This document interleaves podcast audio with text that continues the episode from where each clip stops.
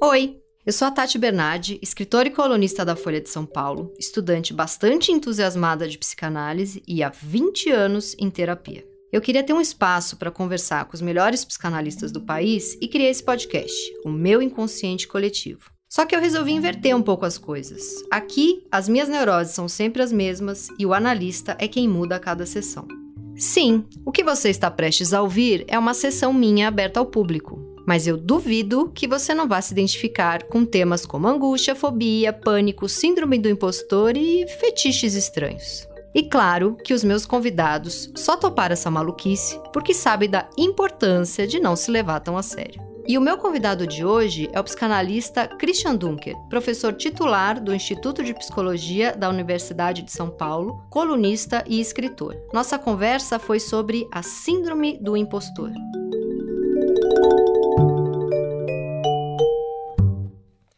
Ah, e mais um aviso. Esse episódio foi gravado antes de começar a pandemia do coronavírus. Então não estranhe se parecer que eu estou falando sobre outro mundo. Christian, a primeira coisa que eu queria te falar, que me angustia muito, é que desde nova, quando eu decidi ser escritora, eu tenho uma, eu tenho uma obsessão com, eu uso muito essa palavra obsessão. Isso, isso rende também uma conversa. É, ser a escritora séria, a escritora séria que vai lançar um romance, ganhar prêmios e ser muito respeitada pelos intelectuais, celebrada nas rodinhas da Vila Madalena. E só que em paralelo a isso, ou misturado a isso, não sei, eu tenho muitas ideias de, de humor. Então eu faço coisa para cinema, tele, televisão, é, e, e, os meus livros acabam sendo livros de crônica e e aí eu tô com 40 anos e eu fico me perguntando quando é que eu vou ser essa escritora séria, quando é que eu vou parar tudo, me trancar num quartinho, ficar mais pobrinha, porque parece que tem que ter uma coisa assim de não pode ganhar dinheiro. É, outro dia eu dei uma entrevista para o Mário Sérgio Conte e ele falou: Bom, eu tô aqui com a Tati, que escreve roteiro para cinema, roteiro para televisão, escreveu um livro pela Companhia das Letras, depois a Louca Sou Eu, que vendeu bastante, foi adaptado para cinema, é, e que faz, tem um monte de ideia, faz podcast, né? Tati, e quando é que você vai fazer o seu livro sério? Foi a primeira pergunta dele. E eu, ah, eu fiquei lá me defendendo no programa dele. Mas como assim, Mário Sérgio? Tudo que eu faço é sério. É, o humor, a comédia é super difícil de fazer. Depois eu fiquei pensando que ele estava só me sacaneando. Eu caí na dele, fiquei me defendendo e foi uma bobeira. Mas tem Mas um é pouco sério essa no sentido de que você faz seriamente, que você se coloca naquilo que você está fazendo. Mas, por outro lado, é, isso talvez não inspire a autoridade que você queria? Assim, de como você queria ser reconhecida, por quem você queria ser reconhecida. A nossa comédia, ela se inverte em tragédia, né? E que a nossa tragédia, ela pode ser cômica. A nossa tragédia com distância, não sei que o de Allen já falou isso, mas eu não sei se ele estava fa falando a frase de alguém mas que a comédia é a tragédia com uma certa distância, né? Quando a gente pode olhar para a tragédia. Mas tudo vai depender, assim, se você. Acho que é do Groucho Marx, não sei, mas o Allen falou, desculpa. Se você vai conseguir rir de si mesmo ou vai se levar a sério demais, né? Então, rir desde criança, que a grande. A grande fuga para mim de tudo é dar muita risada de mim, da minha família e de tudo, né? E eu tava. Eu, eu vim para cá pensando que. É, inclusive, uma das primeiras perguntas que eu queria te fazer é: a pessoa que fala muito de si mesma, qual que é o problema dela, né? Mas aí eu fiquei pensando em uma pessoa que eu conheço que foi muito minha amiga durante um tempo e hoje em dia a gente está bem distante porque ela é insuportável. que ela falava dela sem parar, né? E era insuportável, as pessoas todas comentavam o quanto ela era chata e ela era a famosa espalha rodinha. E eu, desde muito nova, falo de mim o tempo inteiro, mas ao contrário dessa minha amiga, modéstia à parte, eu junto rodinha. Eu acho que talvez a gente tenha o mesmo problema, a mesma questão a ser psicanalizada, só que eu sou engraçada e ela não. Então eu vou, eu vou falar de mim. Eu tô louca para falar de mim, eu chego contando que eu caí num buraco. Ela tá louca para falar dela, ela chega contando que todo mundo no trabalho é apaixonadíssimo por ela. Acho que parte de um mesmo lugar, de uma vontade de ficar falando de si mesmo. Só que eu transformei isso sabiamente, eu adequei isso a, ao público, para não ser a espalha-rodinha que ela é, não sei. É, cria uma distância, né? A comédia cria uma, uma autoironia, uma. Tem gente que vive como um personagem, né? uma paródia de si. Eis aí uma outra questão também, que eu comecei a achar que eu faço um pouco isso comigo e fui diminuindo um pouco. Né? Fiz muito isso comigo durante os 20, os 30 anos. Agora, com 40, percebi que preciso usar mais isso a meu favor do que. Porque tem uma coisa assim, de que se eu cair no meio da rua e aí eu perceber todo mundo rindo da minha cara, vai ser bastante incômodo. Se eu já levantar da queda morrendo de rir, cutucar todo mundo e falando, você viu que eu caí? E contar toda a história da queda, vai ser maravilhoso. É, é... Eu estava ouvindo o podcast que eu te falei que eu tô apaixonada, que é a Laurinha, é, DJ Laurinha Lero, uma coisa assim. Ela é muito engraçada, essa menina, é uma menina de 25 anos. E ela fala que para ela o primeiro encontro é ela ir para um bar com o cara, fazer ele rir a noite inteira, levantar e ir embora. Ela não quer beijar, não quer transar, ela só quer fazer o cara rir a noite inteira da cara dela. Isso para ela já é o sexo. Uhum. Ela já transou, já comeu o cara. Né? E eu me identifiquei em algum lugar assim. Então tem causando, essa né? Causando, causando riso. Tem essa, né? Então, mas aí tava te contando do livro. De, do Você Nunca Mais Vai Ficar Sozinha. Eu comecei a escrever esse livro falando não não tá tá em primeira pessoa, mas não é a história de uma mulher chamada Karine, não sou eu, mas obviamente inspirado em coisas minhas, não 100%, mas que fala e, e, tem esses personagens da minha família, tem minha mãe, tem meu pai, e eu comecei a criar esses personagens bem cômicos para o livro, né? E eu travei totalmente. Você travou quando você eh, foi recriando eles como personagens? personagens Não, mesmo? eu travei porque até, até que ponto eu posso me sacanear e sacanear os outros? Até que ponto esse humor, ele ele vale. Eu não perco a, piada, mas perco a família, sabe? Até que ponto eu posso chegar, né? E, e, hum. E travei, travei, porque daí era o que eu ia te falar. Tem esse livro, que, apesar de ser um livro mais puxado para o humor, eu coloquei na minha cabeça que é o livro sério, que eu deveria me trancar lá no meu escritório e, e mandar bala. Mas aí, tudo que me chamam, eu vou. Ah, uma entrevista hum. para o podcast tal, eu vou. Ah, uma aparição no programa da Fátima Bernardes, uhum. que eles uhum. vão discutir tarja preta e que eu acho que estão me chamando por causa do meu livro e que se eu for lá, vou vender mais livro. E acho importante essa discussão. Vou. Quando eu vi, eu tava, tava midiática. Uhum. E não uhum. tava sentando a bunda na cadeira para trabalhar. Porque aí chegamos aonde eu queria, que é isso acontecer, isso preciso, preciso acontecer, uhum. né?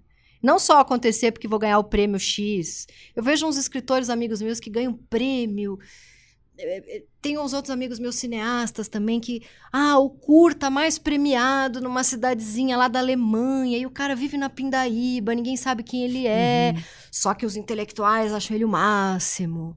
Mas, de novo, os intelectuais. Primeiro, os intelectuais da Vila Madalena, é, é. que iam reconhecer o primeiro romance brasileiro, depois Sim. de Guimarães Rosa. Exatamente. E é. agora de novo os intelectuais. Parece que só eles são sérios na história. Pois né? é, pois é. Não, né? É, não, e eu ia te perguntar o que, que você acha que significa assim acontecer. Eu preciso acontecer.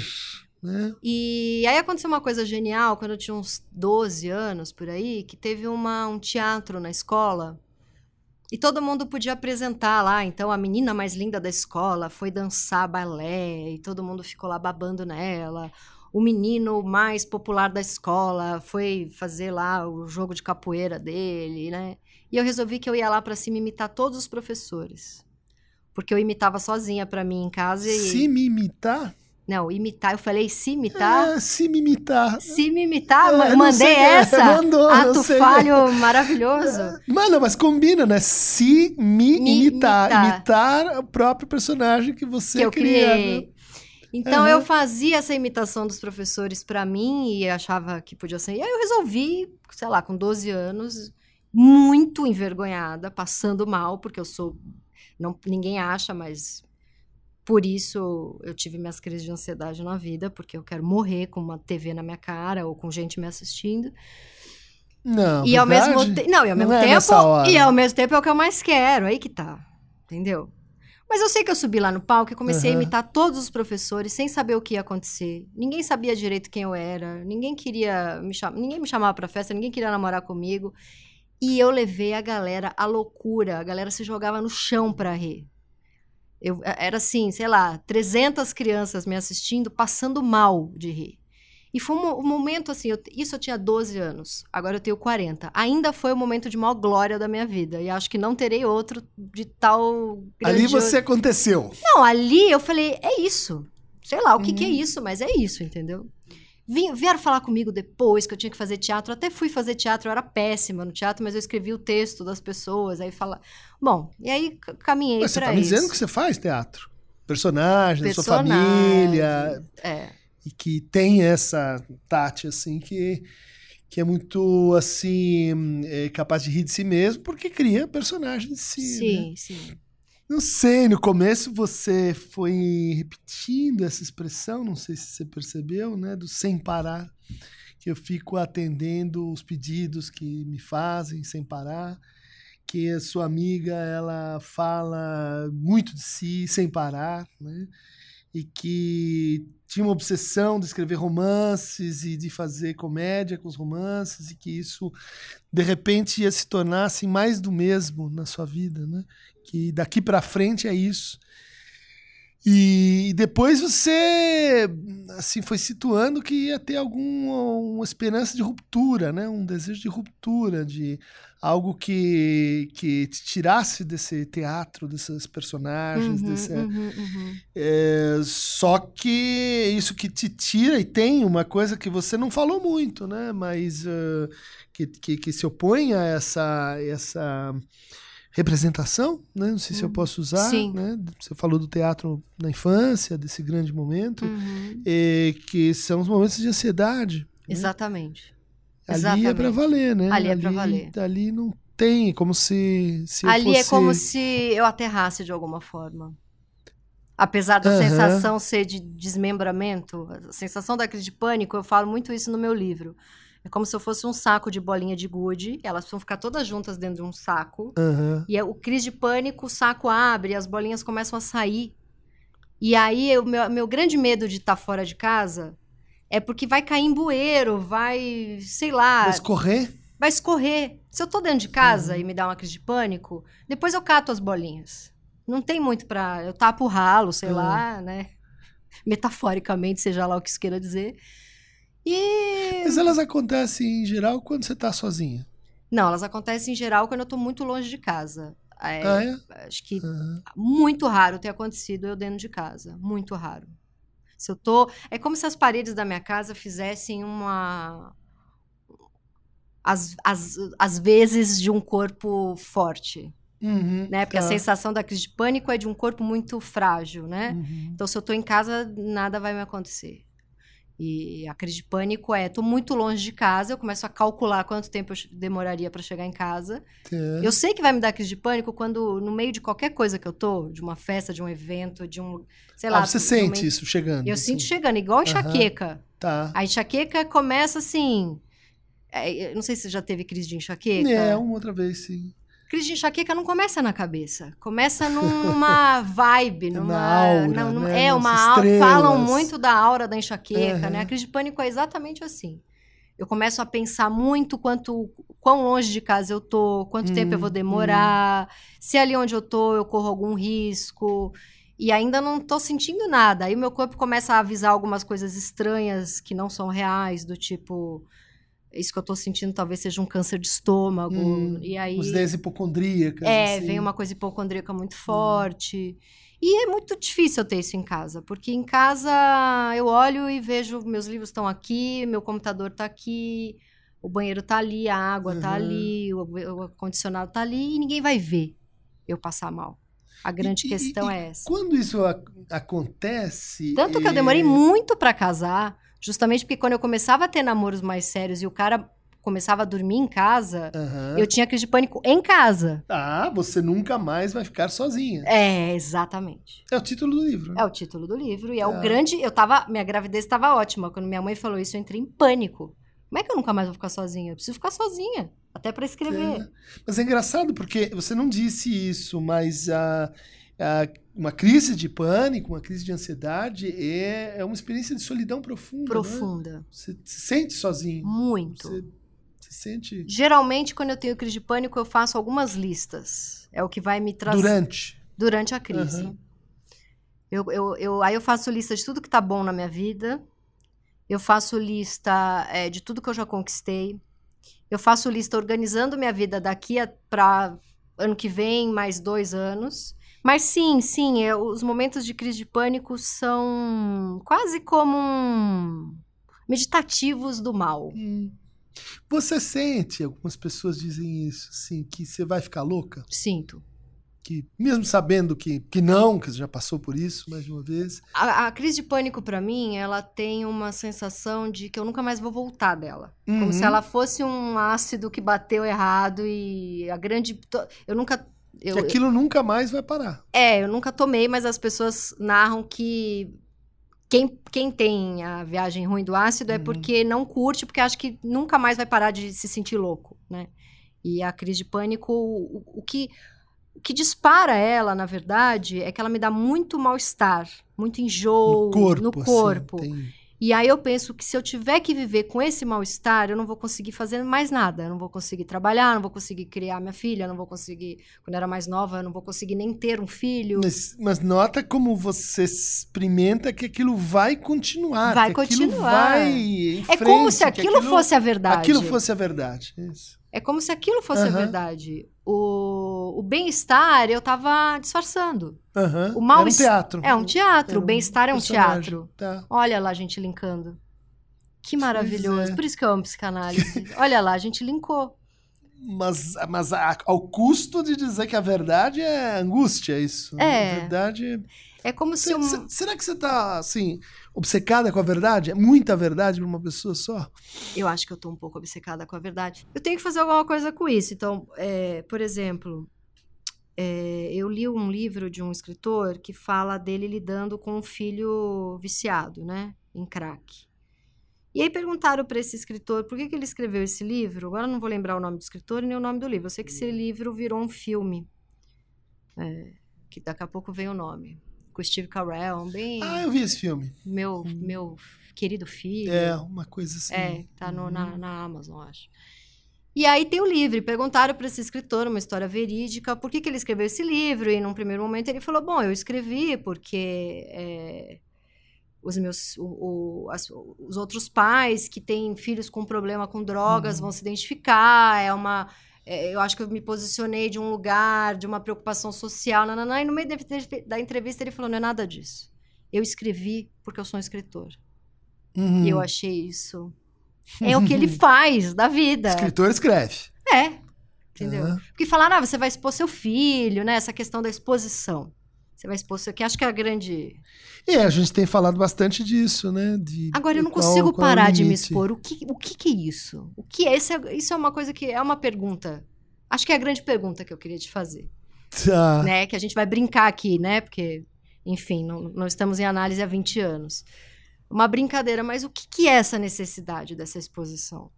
Ah, você falou. Lembrando que eu venho muito Uhum. eu, lembrando que eu tenho essa necessidade bem anterior a esse boom dos jovens com essa necessidade louca de se expor, né? Eu já me exponho quando não existia nem blog. Eu dava um jeito. É, mas você, você deu umas, umas dicas assim de como tem uma função de exposição que é uma função protetiva, né? De criar um espaço entre você e o outro em que ele se diverte com o personagem que você cria e isso permite respirar e, e por outro lado o personagem ele- que você expõe no teatro teatro da escola, é, permite que você se destaque, seja reconhecida, olhada pelos meninos. Sim. É, não sei se a questão é exatamente assim a exposição, porque isso acho que você sabe fazer bem, é uma virtude tua, né? Mas a inquietação com uma coisa postiça, uma coisa Hum. falsa, uma coisa é, inautêntica nessa exposição, né? Como você a produz, né? Você, você falando isso, eu lembrei de uma vez que eu trabalhei com a Maria Adelaide Amaral em uma novela. Ela me chamou na casa dela e falou: Olha, todos os personagens que você está escrevendo para a novela que tem a ver com você, os diálogos estão legais. Os que não tem nada a ver com você, o que está acontecendo? Você desaprendeu a fazer diálogo? Não tá legal isso aqui. E foi quando eu aprendi que eu não sabia fazer, escrever novela, que não me interessava escrever novela e que por isso estava ficando ruim. E foi quando eu parei para acho que eu já sabia isso, mas parei para olhar com. É, a gente já sabe, mas não vê direito, né? Quando tá muito na, na, nossa vida, assim. Mas eu comecei a ver tudo que eu fazia, que tinha. Que, que eu fazia direito e que tinha algum sucesso, eu falei de mim. Era em primeira pessoa, eram coisas que tinham me acontecido. E, e, e, Nesse sentido, você se expondo. Assim. Me expondo uhum. e recebendo um monte de crítica de ela só fala dela. A, a, a, a, crônica no jornal, o meu espaço na Folha, é isso, né? Uhum. Então, o Brasil acontecendo um monte de coisa horrível e ela faz uma crônica falando dela em primeira pessoa. E aí tem uma coisa também de um gosto para livro, quando eu leio o livro. Livro que tem um monte de personagem e que uh, aquela pessoa pensou demais criando todos aqueles personagens. Eu tendo a ter mais preguiça do que, por exemplo, um livro que me marcou demais. É um livro que chama Retrato de um Viciado Enquanto Jovem, de um escritor que chama Bill Clegg. Que ele narra, é, ele era, voltou a ser, né? Mas ele, ele era um publisher, um, um publisher não, um agente fodão em Nova York de escritores. E ele começa a fumar crack. E ele narra é, a vida dele sendo destruída pelo crack. Depois tem o livro 80 Dias, que é ele 80 Dias Sem o Crack. E aí ele tem uma recaída, enfim. E hoje em dia ele foi, ele teve na Flip, eu conheci ele. E hoje em dia, ao que tudo parece, ele tá bem, né? E, e eu fiquei obce obcecada, de novo a palavra, com esse livro, é, que é uma porrada. Eu li em duas horas, eu não conseguia parar de ler. Porque aí eu linko com isso que você acabou de falar, da, da, da verdade. Ele não inventou, ele não se trancou num quarto, ficou 50, sei, é, sei lá, eu ia falar 50 anos, não, mas ficou, sei lá, 10 anos inventando um monte de personagem. Ele tá falando dele, né? Aquela, aquele texto do, acho que é do Kafka, aquele Carta ao Pai Carta do Kafka. ao pai do Kafka. Aquilo ali, ele tava, é, o pai dele Uhum. era aquela pessoa, ele tá falando, eu, eu tendo a achar isso maravilhoso, mas aí entra num, ah, então você só gosta de, de, de autobiografia? Não, porque aí tem umas autobiografias são uma desgraça, Hum, hum. né? É, mas assim, tem muita gente que vai dizer que eh, não teria como você não falar de si. A questão tudo é como. né? O escritor, né? quem é Madame Bovary? Sim. Madame Bovary, c'est moi, né? Sim. Quer dizer, é, a gente inventa outros a partir de si. Sim, né? sim, sim. Isso, se você começa a brigar com isso, ah, vai ficar bem infeliz. Bem e- feliz. É, e vai assim começar a cultivar a, a ideia de que por trás das nossas máscaras tem alguma coisa, Uhum, né? Tem alguma uhum. coisa que uma hora você vai arrancar e daí você vai você vai encontrar você mesmo, É, né? aquela grande busca de quem faz terapia, né? Quando é que eu É, vou chegar é, na... na, na, na última, verdade- na última página de mim sim, mesmo, sim, né? sim. É, e- acho que isso aí precisaria, vamos dizer assim, fazer parte da jornada, né? Uhum. Mas tem o outro lado, que é inventar si a partir do outro. né? Isso também é bem Lacan, né? É bem Lacan, É. mas eu diria que é bem a vida, né? Esses personagens que a gente diz assim, isso não tem nada a ver comigo. Isso não. Isso, isso é o, o Bolsonaro outro uh, homofóbico, pior, né? É, ele também devia servir para a gente se descobrir mais além de onde a gente consegue representar e se expor. Né? Aí eu volto pro meu livro que tá cheio de personagem que não tem nada a ver comigo, mas hum. que fez parte da minha vida e que, de alguma maneira, eu me vem o verbo expurgar. Então, expurgou, daí ficou limpa. É, voltando ao uso do crack, né? É, é. Isso, isso eu acho que dá um trabalho chato e pouco assim interessante, não sei. O que seria o ideal seria olhar para essas pessoas e saber que tem um pouco de mim nelas, um pouco delas em mim. É, o que, que é, esse, é esse exercício? É, talvez alguma coisa assim, né? Senão não incomodaria tanto também, né? É, porque, enfim, né? Furo por furo. E... e tudo bem uma pessoa que fala de si o tempo todo, escreve de si, fala de si. Não, o que é chato, que, que talvez tenha um certo medo de, de que isso não para nunca, que isso é isso que, que eu queria que voltar. Só isso, eu, né? Que, isso que, que, só isso que que vai acontecer é quando isso se dá sem inversão, né? Uhum. Eu só uhum. falo de mim para o outro e e a vida é um palco, e esse palco eu, eu mantenho esse personagem. E essa pessoa não lê nada, porque e... uma coisa é a pessoa que fala de si mesma, mas tem referência de filosofia, de psicanálise, de história. Será que também dá para ir por aí? Não, é... pode falar de filosofia e história, e... mas é que essas coisas são jeitos da gente, no fundo, Continuar. encontrar. É, se você quiser, é, sair de si. Né? Uhum. Hum, acho que tem um cansaço de si. Tem, muito. E, e continuar sendo si, uhum, si de novo, uhum, né? Uhum. mais uma vez. E ainda mesmo naquela comédia que a gente se inventa, continua sendo a comédia de si. Né? Uhum, uhum. É muito si que isso farta a gente. E, e às vezes a gente começa a querer cobiçar o outro, né? Onde é que está o outro? Ah, o outro está no Bolsonaro, naquilo que se você diz isso não sou eu. Uhum. Né? A questão é se você consegue desejar isso para valer. Né? Não, o, Bolso... não, o eleitor não. do Bolsonaro eu não consigo desejar para valer, não. Mas eu tô, eu tô aqui, tá difícil. Eu tô entendendo o que você tá falando, tá difícil me ver fazendo esse exercício de o que, que seria então falar do.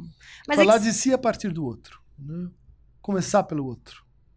Como seria isso? Dá um exemplo para mim de um livro, de um texto, de um, sei lá, de um filme. Por exemplo, o próprio Kafka se entendendo uma barata, né? Hum. Uma, um ser assim, sem nome, sem, sem forma, sem. É, um ser escorrendo, assim, tipo um. Uhum. Gostei da bolinhas de gude, né? Uhum, uhum. Se espraiando. Uh, mas também a gente falou pouco sobre isso, mas é, quando a gente se apaixona. Nossa, que saudade dessa sensação, ah, porque sai totalmente de si. Eu tô fora de si. Exatamente. Tô fora de mim, gente, tô fora de si. Essa é uma das figuras da loucura, né? É, é. Eu estou fora de mim, eu saí fora da casinha. Será que o pânico tô... é um cansaço de si mesmo? Porque o pânico também sai fora da casinha. Quer dizer, é... olha, e, e, o meu pânico é justamente sair fora da é, casinha.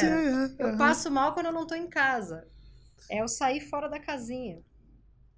É, isso pode acontecer de várias formas, né? Quando a gente viaja, quando a gente lê, quando a gente vai para outros mundos, mas. Sim mas basicamente quando tem um outro que, que você quer, né? Alguém que você. Algo, alguém que você. Que, que de repente se torna mais importante que você mesmo. Uhum, uhum. Sei lá, às vezes é um filho, às vezes é um. E olha é só um... que interessante, a minha memória de toda a minha vida solteira antes de casar, solteira, tendo vários namorados, mas enfim, antes de casar, sei lá, dos 17 aos 34, é de, são de relacionamentos em que eu comecei a escrever muito sobre o relacionamento e transformei o cara num personagem dos meus uhum. textos e estraguei completamente a relação. É, faz sentido. Faz né? sentido para poder destruir aquilo que estava me tirando de, de, fora da casinha. E voltou para casinha. É que eu acho que escrever tem uma coisa para mim de organizar minha cabeça, de organizar uhum. o que eu tô uhum. sentindo, de que eu tô pensando, e por isso falo tanto de Mas mim. Mas a primeira coisa que você me disse hoje é que de repente você queria, você queria escrever diferente.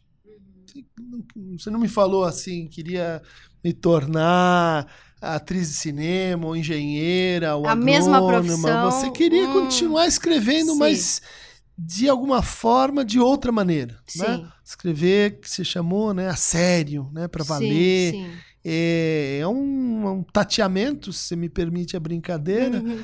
com, a, com uma outra maneira de fazer isso, né?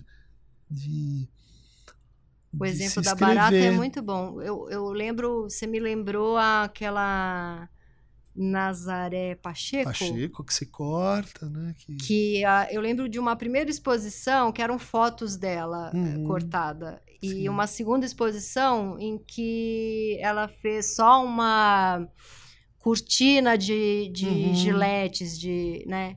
Ela continua falando disso, mas não tem mais a foto dela cortada. Por exemplo. Eu achei Né? que ela ela tá dentro do tema, ela, evoluiu dentro do Uhum, tema, ela não mudou uhum. o tema. Tá, as giletes estão ali. As giletes estão ali, porque ela nasceu com uma doença que eu não vou lembrar o nome Uhum. e que por isso ela tem, eu não sei a história dela direito. Eu sei que ela nasceu com uma doença e que por isso ela tem algumas partes do corpo operadas e por Ela isso tem uma cortes. aparência com cicatriz. Muita né? cicatriz, E- porque ela nasceu com uma doença, acho que não sei se Uhum. degenerativa. Acho que não é degenerativa, acho que é, é- precisou de muitas cirurgias. Por isso Sim. também os cortes. Acho que é por aí, não tenho certeza, nunca estudei a fundo. Mas eu achei uma evolução dentro da. É, mas acho que toca numa coisa que você também falou hoje, né? Que, assim, tem coisas que, que são nossas, né? Por exemplo, esse corpo, essa compleição, né? É, mas que, de alguma maneira, a gente precisa exagerar, né? Para que elas se tornem mais nossas ainda. Né? Como a Nazaré, que tem cortes, tem uma, uma aparência é, que, que, que poderia ser assim problemática, mas que ela se apropria desse déficit, né? que poderia ser um déficit, ah, acentuando ele mais ainda. O problema é que às vezes isso pode realmente levar para crises de ansiedade. né? Exatamente, buraco. eu acho que eu fiz muito isso. Eu acentuei o que poderiam rir de mim para que todo, para que Uhum. eu causasse o riso e não Sim, mais sim. fosse. Agora eu causo quando eu quero, quando É, eu tô é, afim. agora né? vão rir de mim porque eu quero e não porque eu tô Uhum, distraída. uhum. Ninguém mais vai rir de mim distraída. E se rirem de mim distraída, é porque eu sou tão engraçada distraída, sabe? É uma Sim. coisa meio por aí, assim. O que me faz pensar que eu sofria bullying na escola. Eu comecei dizendo que não, mas não à toa eu já eu fui pra aí. Algum bullying, eu se- isso de ser invisível, talvez seja uma espécie de bullying, não sei. É, o de se sentir assim, aí, de novo, né? Quando a gente está muito no, no palco, né? é, às vezes a gente não consegue ver que o outro está enxergando a gente. Uhum.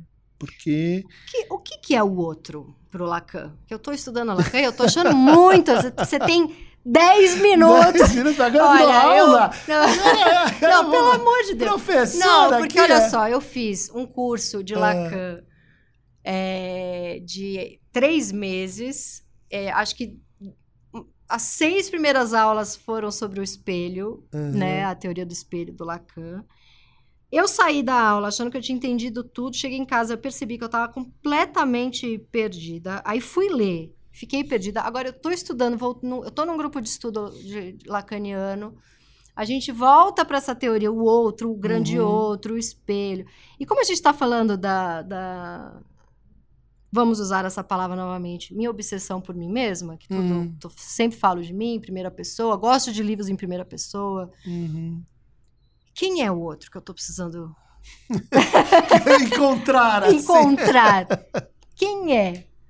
Você sabe que minha Ah. filha, quando nasceu, é que fez essa ziquezira toda na minha cabeça de. de, de... Esse outro. Essa É, outra. porque assim, quando a minha filha nasceu, eu pensei pela primeira vez na vida que por ela eu morreria. Eu nunca tinha pensado isso. Eu pensava, eu pensava assim. A minha filha teve uma, uma virose, uma besteira, Uhum. mas a gente não sabia o que era. E ela com febre de 40 graus, tremia, a gente saiu com ela correndo, foi pro hospital, chegou no hospital, acharam que ela estava tendo uma bacterimia, que é uma bactéria no, no, no sangue, que Uhum. pode dar infecção generalizada. Vieram com uma injeção gigante, daquelas que dão para meningite, tacaram na perna dela, porque era um negócio que tinha que ser na hora. E eu senti um- uma, uma, uma coisa tão, assim, de... Eu, eu exper- eu experimentei um negócio que eu nunca tinha experimentado, que é o pensamento assim, eu que já conversei muito com Deus, mas estava um pouco distante e falei, bom, se por acaso o anjo da morte estiver aqui, para que se alguém tiver que acontecer alguma coisa de errado hoje, deixa a minha filha e me leva. Eu morro por ela agora. Uhum. Agora, nesse segundo, entendeu? E, eu- e isso foi uma saída tão grande do ego, Uhum. né? Ou, bom, eu sou a grande salvadora da minha filha, também é um ego, né? Mas enfim, algum deslocamento aconteceu desde que ela nasceu. E não e era uma virose, né? Que mãe, ainda mais Uhum. italiana, Sim. tende a achar que tá todo mundo morrendo sempre. Mas. Tá. Mas olha que interessante, né? É uma situação que a gente poderia dizer tinha tudo para desencadear uma crise de angústia extrema. Eu não, né? não podia. Mas justamente, né? Por que, que ela não veio? Porque ela só tem uma mãe, que sou eu. Não dá pra chamar a mãe postiça. Quando minha filha Não, nasceu, mas você está vendo a, a- ela não a- vem. Quando, mas no dia seguinte eu chorei o dia inteiro, lembrando que Aí na hora eu tive que ser. segurar. Eu, eu agendei o choro. Eu falei, amanhã às três da Aham. tarde, quando saiu o exame de sangue e eu descobri que tá tudo bem, eu vou, eu agendei três e meia, eu vou chorar. E eu fui pro meu escritório e chorei por três Uhum. horas. Mas na hora eu tive que segurar a onda, né? Então, aí tá o outro. Aí tá você fora de si. Hum. Aí tá você diante do anjo da morte, Deus. Pode escolher qual figura você quer, né? A sua filha, o seu destino, o seu. ah, enfim, versões, né? Que tem que ver com você, mas que naquele momento fazem você existir fora de si. Faz você existir naqueles outros, né? Uhum. naquela é, no que você pôde assim desejar querer para ela né Uhum. a rezar orar né Uhum, uhum. É, veja é como se nesse momento você se esquecesse de si Total. né? É, só tinha uma, uma coisa importante ali era ela né? Engraçado que a minha filha tá com 11 quilos e eu tenho dor crônica nas costas, faço tratamento há 10 anos, né? Uhum. E desde que ela nasceu, uma frescura de, bom, pra pôr no berço, meu marido que põe, porque senão vai ferrar minha coluna. Aí eu fico quatro dias travada e me dá enxaqueca. Eu tenho uma grande questão com a coluna. Quando eu saí do banho, ela tava no berço tremendo muito, eu achei que ela tava tendo uma crise de convulsão, mas era a febre que tava fazendo ela tremer muito. Eu botei um, sei lá, uma camisola e agarrei ela no colo e corri com ela é, até, até eu pegar um táxi. E quando chegou no hospital, meu marido falou: Bom, você percebeu que você correu com ela é, e não doeu sua coluna? Uhum. Porque, assim, qualquer coisa, 11 quilos, é, é- pesa, né, o neném? E ela quer colo Sim. o tempo inteiro. Então, e logo que ela nasceu, a menina que trabalha em casa e me ajuda a cuidar dela quando eu tô trabalhando, eu falei pra ela: Você é meu backup de coluna. Backup é a palavra errada, é o ato falho. Você é a minha. Por, é, que, por que, que é um ato falho? É é backup de coluna? Porque, não, eu quis dizer que ela é meu HD externo, não é meu backup. Backup é quando você precisa salvar suas coisas para elas não. Mas aqui em inglês se diz back para costas. Para né? as costas, backup, backup. gente. Ela- como é lindo, né? A gente faz as suas costas. Ela faz as minhas. gente, como é lindo a gente é, olhar as palavras que a gente fala, né? Por Tá isso a minha outro, paixão. né? Tá aí o outro, é. O ato falha é o outro também, né? É, essa, esse momento em que a gente sai. Quem que falou backup, né? É, que, n- que lindo. Você disse, não, era outra coisa, mas tinha que ser uma que não É, era essa, É, né? que lindo, que lindo. E eu falei pra ela, você é a, você é a minha colu- a coluna que eu não tenho, eu falei pra ela. Hum. Porque ela é jovem, forte, né? Então, no, no começo, e minha filha, imagina, nasceu pesando 3 quilos, eu, ai, não vou aguentar, porque, de fato, eu tenho essa questão com a minha coluna ser zoada e tal. E na sempre hora- foi zoada? Sim. Ela é zoada há 10 anos, fortemente zoada. Eu tomo muito remédio pra t- dor e muita dor nas costas. Mas veio junto com a gravidez, Não, maternidade? não, não, não. Veio junto com. Não veio junto com nada. Eu tenho muita dor nas costas há 10, 15 anos. Eu não sei com o que, que veio junto. Talvez tenha Olha. vindo junto com eu ter ido morar sozinha. Eu saí da casa da minha mãe com 27, eu tô com 40. Eu tenho dor nas costas há uns Tá. 13 anos. Desde que tá sozinha. Desde que eu tô sozinha. Desde que eu tô longe de mami. Começou, é. Começou uma dor nas costas mais, mais... Tudo, né? Tudo tem a ver, né? É incrível. Psicanálise é uma coisa... Mas, e aí, na hora que eu vi minha filha passando mal, eu não tinha... Não é que assim, eu não tinha coluna pra, pra aguentar. Eu, eu nem tava ali. Né? Eu tava ali pra servir ela de alguma forma, sei lá. Esse é o outro. É. E aí, para escrever desse outro, é o quê? É contar com ele, né? De outra, de outra maneira, que eu não entendi direito qual poderia ser, mas que você tá tateando, né? Olha, eu vou te dizer que tudo que eu escrevi até hoje, eu tava 100% falando de mim. Esse livro já é a história da Karine. Hum, Tem a, hum. tem a ver comigo, mas digamos que 60% do livro é inventado. Ou seja, É, temos uma evolução. temos é. um, um próximo Um- outro passo, Um ego, outro... um, um ego que. Mas eu não vou deixar agora. é, Não vou deixar você escapar de me falar um pouco do que que é o outro Polacan. Você já falou, mas eu queria só que você falasse do espelho um pouco. É, não, pode ser, né? O outro para Lacan. É, não sei, quando eu tava vindo para cá, eu falei, vou falar com a Tatiane. Ah, Tatiana. Olha lá, você chegou no ponto da minha vida. Ah, É esse, você, pronto, você já explicou o que que é o espelho. não, o meu nome é Tatiane. Tatiane. Em algum momento da minha vida, Uhum. alguém disse pra mim que isso era breguíssima. Olha só. É. E eu travei e sou a Tati. Porque é uma coisa da Zona Leste, nomes com Anne. Ah, é? É. Minha, Nossa, eu nunca ouvi falar segundo disso. a minha É? mãe, é? uma homenagem, sei lá, a alguma coisa que, alguma. Eu não lembro agora, você vê, olha lá, esqueci. Mas era alguma coisa que ela gostava, uma. Não sei se é uma jogadora, se é uma música, se é um livro. Até Hum. perguntar pra ela. Quer dizer, Mas- Tatiana não seria brega, Não, mas seria- Tatiane é. É, é Zona Leste. Tatiane é É. Zona... O Anne é Zona Leste. Isso não foi dito por uma pessoa, tá? Isso ao longo da minha vida, Tá, muita foi- gente foi- ri. foi.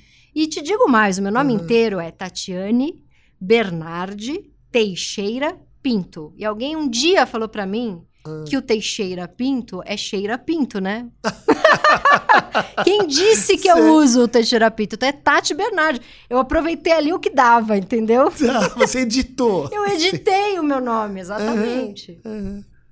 E aí, mas aí, você, aí eu te per- pergunto do, do outro e você fa- pergunta pra mim, é Tatiane ou Tatiana? Isso é, É. maravilhoso já, né? Será que meu grande outro é a Tatiane? É, que, que o, o grande outro Não é precisa ser o inconsciente, grande. o não, é, o- não é exatamente uma pessoa, é Sim, um lugar, né? É, talvez um tempo, talvez Sim. um tempo de, em que a gente se divide, em que a gente não, não se reconhece. O outro, o outro é isso que fala mais além do, da dona da casa, né? Uhum, uhum. Que eu ia te dizer quando eu tava vindo para cá. Eu sou senhor de mim, minha própria casa. É isso. Então quem é? É, É o outro. É, né? é. Ah, É o inconsciente. Quem é que fala ali no sonho onde eu não me Quem é reconheço? que fala backup? Quem é que fala backup? Sim, o né? ato falho. E claro que tem um lado em que é você falando, mas tem, tem uma outra escuta, né? E eu acho que o outro tem que ver com o outro, com quem você fala, de, de onde você fala, com quem você fala, de onde você recebe a tua própria mensagem de forma invertida, né? Ah. É, o outro é também assim, onde você supõe um olhar sobre, sobre a unidade do seu próprio corpo, né? Uhum. Mas é, A crise de pânico é o outro? Então, a crise de pânico é muito outro demais. É né? outro demais. É outro É o outro que me dá demais. medo, né? É, um outro em que a gente se Assustador. dissolve, daí, Hum. bom, é, ele engole a gente, a gente se reduz a, a esse outro que pode ser o corpo, esse Uhum. outro que pode ser a morte, esse outro que podem ser Você nossos sabe que durante antepassados. a minha gravidez, eu falo isso em toda a conversa aqui. Durante a minha gravidez, eu fiquei muito assustada que eu estava criando algo pelo corpo e não pelo cérebro. Uhum, Eu fiquei assustada, muito assustada com isso. Porque até porque então. o cérebro a gente manda.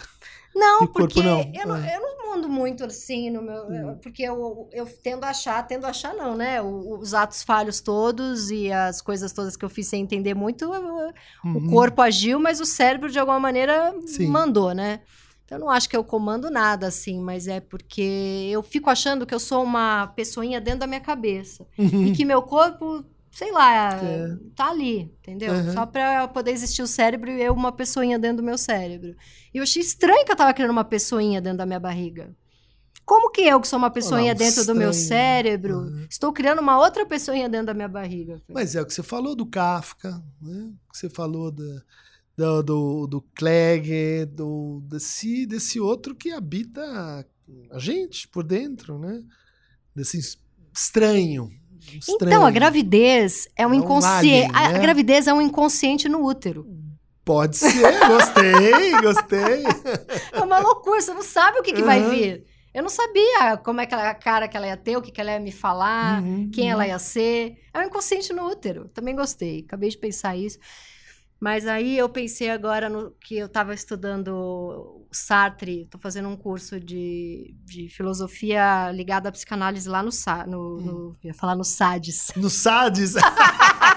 Olha aí. É, Não precisamos nem, tá nem solto, tá traduzir, solto, tá- nem tá precisa de. no SEDS. o outro hoje, tá aí, olha. hoje tá, tá solto o outro. O outro veio com a gente, tá aqui, Uhum. sentado lá.